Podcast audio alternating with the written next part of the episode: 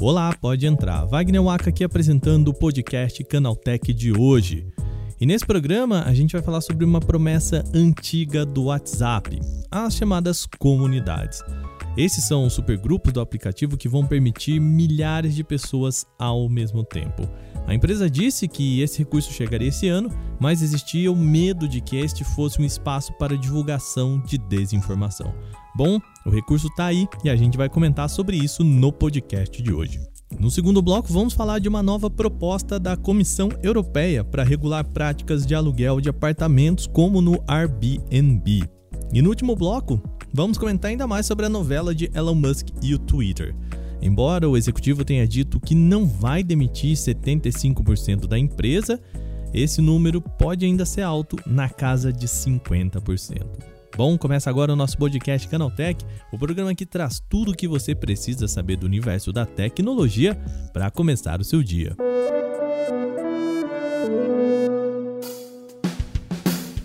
Olá, seja bem-vindo e bem-vinda ao podcast Canaltech, o programa diário que atualiza você das discussões mais relevantes do mundo da tecnologia. De terça a sábado, a partir das 7 horas da manhã, a gente tem os três acontecimentos tecnológicos aprofundados aí no seu ouvido. E de domingos e feriados a gente tem também o nosso podcast de entretenimento, o Vale Play.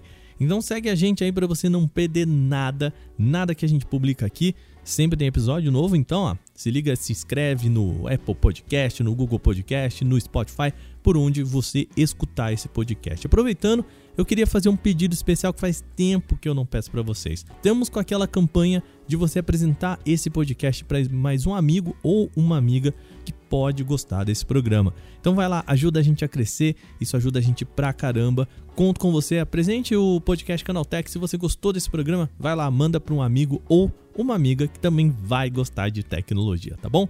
Sem mais então, vamos agora para o nosso primeiro tema do dia.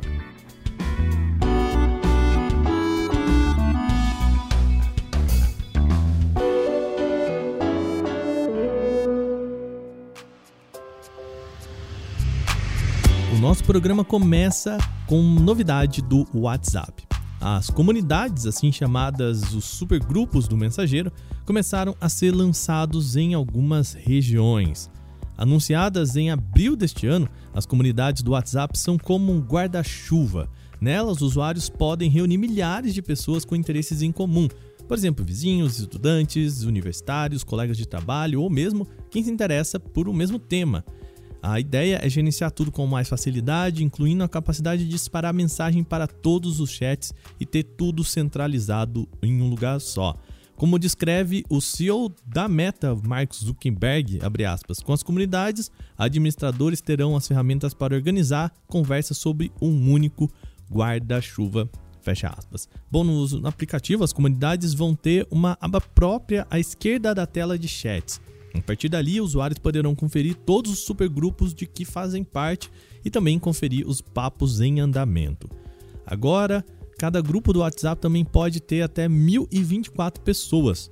Uma única comunidade pode abrigar até milhares de pessoas com facilidade. Essa capacidade torna o mensageiro então uma ferramenta ainda mais eficiente na comunicação em massa, característica que chamou, claro, a atenção de autoridades brasileiras. Vamos falar um pouquinho sobre isso, eu acho que vale lembrar aqui esse fato. Lá em abril, o Ministério Público Federal, o MPF, perguntou ao WhatsApp se a introdução das comunidades poderia ser adiada para o início de 2023. O órgão estaria preocupado com possíveis impactos da funcionalidade na disseminação de notícias falsas, especialmente por conta do nosso período eleitoral. Em um acordo com o Tribunal Superior Eleitoral, o TSE, o WhatsApp se comprometeu a não lançar nenhuma mudança significativa de produto, incluindo então as comunidades, pelo menos até o fim do período eleitoral. Vale lembrar, as eleições terminaram nesse final de semana, dia 31. Pois é, para o MPF, porém, isso não seria suficiente. Abre aspas, eles dizem, considerando os riscos que um aumento da viralização de conteúdos potencialmente desinformativos pode trazer para os direitos fundamentais da participação política dos cidadãos. Por conta disso, o órgão questionou sobre a possibilidade de adiar até o ano que vem. A preocupação da Procuradoria se dá para eventos que sucedem o período eleitoral, Por exemplo, a consequência dos resultados, a posse do presidente e os primeiros momentos dos políticos eleitos, no caso, também ah, em uma alusão aí ao presidente Luiz Inácio Lula da Silva eleito. Órgão cita as consequências da desinformação também na invasão do Capitólio nos Estados Unidos, um dos capítulos finais das eleições do país antes da posse de Joe Biden. Bom, como fica então isso agora depois das eleições? O acordo do TSE previa até o final das eleições de novo, dia 31, mas o MPF pediu até o ano que vem. Até o momento, as comunidades ainda não chegaram aos usuários brasileiros e é bem possível que demore ainda esses dois meses para serem lançados por aqui. Agora a gente vai lá para a Europa. A Comissão Europeia está estudando um novo movimento para regular empresas de aluguel de casas e apartamentos por um período curto, como acontece com o Airbnb. A agência de notícias Reuters diz ter conversado com pessoas que falaram que a preocupação é com quem fica algum pouco tempo na região. O jornal diz que, segundo o projeto, as empresas do setor terão que fornecer dados sobre o uso da plataforma por seus clientes e o número de estadas deles para as autoridades nacionais. O que propõe a comissão é uma mudança na forma de armazenar esses dados. Atualmente, as informações não têm um ponto único centralizado. Isso dificulta saber quem que ficou a um certo período na região europeia. Com a mudança, os dados passariam a ser armazenados em um único ponto de entrada digital disponível para todas as autoridades públicas pertencentes à União Europeia. Segundo a Reuters, a União vai então anunciar essa proposta na próxima semana. O problema atualmente é que há uma colcha de retalhos de diferentes leis nacionais que regulam eh, empresas como o Airbnb, 27 países que compõem a zona do euro. O projeto então da União Europeia é semelhante ao acordo de compartilhamento de dados firmado com o próprio Airbnb com a agência de estatísticas Eurostat. Ela permite que as autoridades públicas acessem dados publicados trimestralmente sobre o número de pessoas que usam sua plataforma e o número de noites reservadas. Autoridades de Amsterdã, New York, Paris e outras cidades populares culpam a plataforma pelo agravamento da escassez de moradias em suas cidades, especulação imobiliária e até o encarecimento de preços de aluguéis que tem expulsado moradores de baixa renda. Isso porque muita gente opta por alugar apartamentos por temporada no Airbnb do que realmente alugar e comprar uma casa para longas estadas. Nos últimos anos, o Airbnb também tentou resolver esse problema com a limitação do número de dias por ano em que as pessoas podem alugar casas no centro de Paris, Londres, Amsterdã e outras grandes cidades. Bom, após essa proposição, a regra ainda precisa ser discutida para então virar uma lei na região.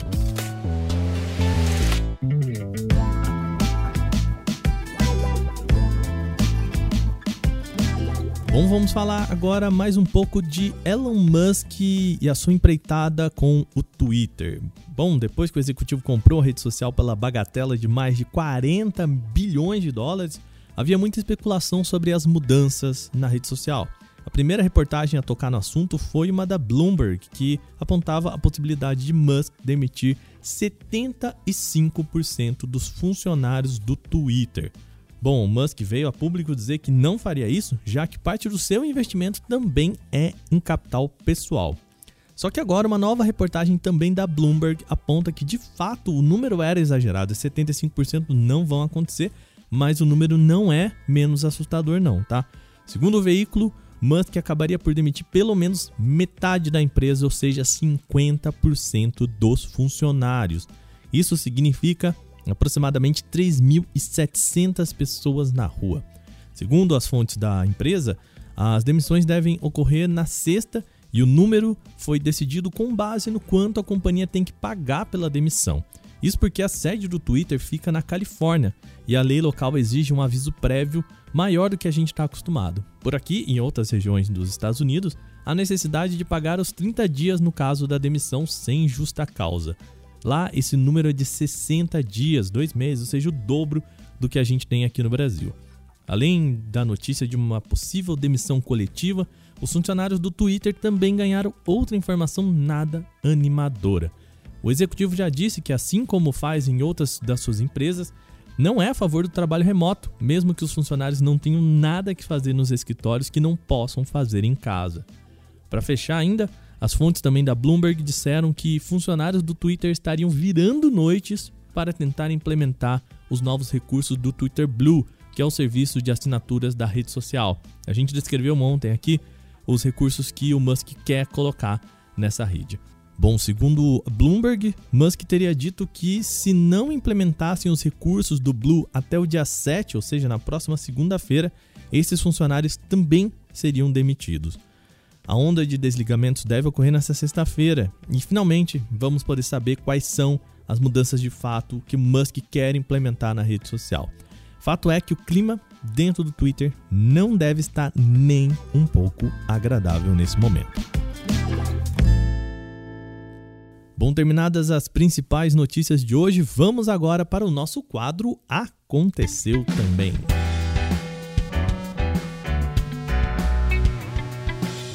O Aconteceu Também é o quadro em que a gente fala das notícias também relevantes, mas que não geram uma discussão maior. A HMD Global segue apostando nos lançamentos de edições modernas dos seus celulares clássicos do passado. O Nokia 2780 Flip é uma dessas tentativas e traz melhorias muito esperadas por usuários que buscam dispositivos simples, incluindo agora um conector universal USB tipo C e rádio FM. Olha aí. O sucessor do 2760, agora o 2780 Flip, mantém o design da geração anterior, além do teclado no padrão T9 e teclas de atalho para emergências. E, gente, lembrando que esse aparelho é aquele que lembra um feature phone, aquele aparelho um pouco mais antigo. O modelo vem equipado com o processador Qualcomm 215 e também conta com conectividade 4G e 512 MB de armazenamento interno expansível via cartão micro SD. Ele também é listado com 4 GB de memória RAM, mas esse provavelmente foi um erro da empresa na hora de preencher a ficha técnica, tendo em vista que modelos do tipo não costumam ter essa capacidade.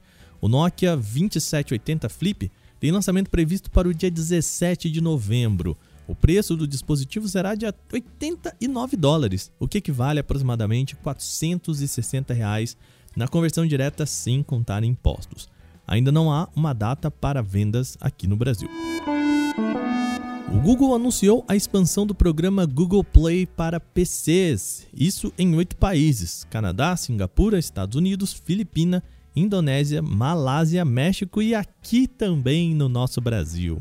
Bom, os usuários vão poder desfrutar de mais de 40 games do Android diretamente na tela do computador no desktop. Atualmente é possível jogar games como Horizon Chase, que é brasileiro, State of Survivor, Asphalt 9 Legends, Summoners Wars, Skyrina e Top 11. É só fazer o login na sua conta do Google para todas as informações serem automaticamente carregadas, inclusive as conquistas. Para rodar os games, o Google estabeleceu novos requisitos mínimos de sistema. Anota aí. A CPU tem que ter pelo menos 4 núcleos, tem que rolar uma placa de vídeo integrada e 10 GB de espaço para armazenamento interno. Essas configurações foram reduzidas para que mais gente possa desfrutar dos games do Google Play. Antes era preciso ter processador de 8 núcleos, uma GPU dedicada e até 20 GB de espaço livre no HD. O estágio central de um foguete Long March 5B da China está a caminho de realizar uma reentrada descontrolada na Terra. O veículo foi lançado no fim de outubro para levar ao espaço o módulo Megtian, o terceiro e último da nova estação espacial do país. Entretanto, a China não desorbitou seu foguete controladamente após a liberação da carga útil. Isso significa que nos próximos dias, o estágio de 23 toneladas vai cair em algum lugar ainda desconhecido tá, no nosso planeta. Os especialistas do Centro de Estudos de Detritos Orbitais e de Reentrada da Aerospace Corporation estão monitorando o componente do foguete e, assim que coletarem dados suficientes, devem compartilhar novas previsões e o local da reentrada. Segundo a instituição, o foguete poderá retornar no dia 4 de novembro, às 8h17 da noite. Ted Mulhaupt, diretor-chefe da Aerospace Corporation, afirmou que não tem necessidade tá, de adotar preocupações aí devido aos riscos de reentrada do foguete. Ele disse o seguinte, aspas, a resposta é que você tem muito mais chance de ganhar na loteria do que ser atingido por esse objeto. O risco individual é de 6 por 10 trilhões, um número muito, muito, muito pequeno, ele disse. Então, podemos ficar tranquilos em relação a isso. Usuários do Gmail contam agora com um sistema de rastreamento de entregas para facilitar a localização de encomenda entre lojas e o destino. Com isso, não é preciso mais pesquisar por palavras-chave ou links em busca de códigos de rastreio do pacote. O sistema faz o um monitoramento em tempo real, desde o preparo até a chegada na sua residência. Segundo o Google, a ideia é economizar o tempo do usuário e manter informado sobre andamento de remessas. Com a Black Friday, as empresas quiseram dar esse presente aos compradores. Em um primeiro momento, o recurso terá suporte para as principais empresas de envio e encomendas nos Estados Unidos. O algoritmo da plataforma vai identificar, com base nas palavras, quando o vendedor incluir um número de rastreamento no pedido. De posse de informações de entrega, o Google então vai exibir em destaque status do transporte diretamente na visualização da caixa de entrada. O novo sistema de rastreio deve chegar de modo gradual nas próximas semanas, de acordo com o Google. Ainda não está claro se a novidade vai chegar ao Brasil, nem se terá compatibilidade com as lojas de comércio eletrônico daqui. A Huawei anunciou seu mais novo smartphone dobrável, é o Pocket S. O modelo traz o mesmo design do P50 Pocket, mas conta com especificações reduzidas para alcançar um preço mais baixo. O Pocket S traz dois grandes círculos na tampa traseira. Um deles existe com duas câmeras traseiras e o outro é só uma tela externa para uso rápido, como leitura de notificações e ajuda para tirar selfies quando as câmeras traseiras estão ativadas. O chip é o Snapdragon 778G com 8 GB de memória RAM e 512 GB de espaço para armazenamento interno. O Pocket S também conta com uma bateria de 4.000 mAh e suporte a carregamento rápido de 40 watts. O modelo começa a ser vendido na China no dia 10 de novembro, partindo do equivalente a R$ 4.200 na conversão direta, sem contar impostos.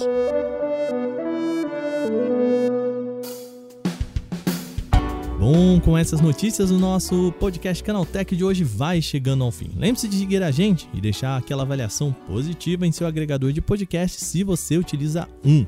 A gente tem podcast aqui todos os dias nos nossos feeds. Segunda-feira a gente tem o Porta 101, de terça a sábado, um episódio novo do nosso podcast Canaltech com as notícias da semana e de domingo o Vale Play, sempre às 7 horas para acompanhar o seu cafezinho.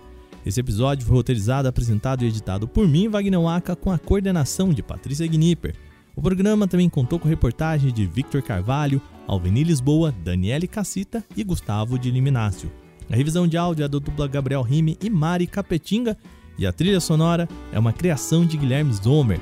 Amanhã tem mais aqui no nosso podcast Canaltech. Até lá, abraços, tchau, tchau!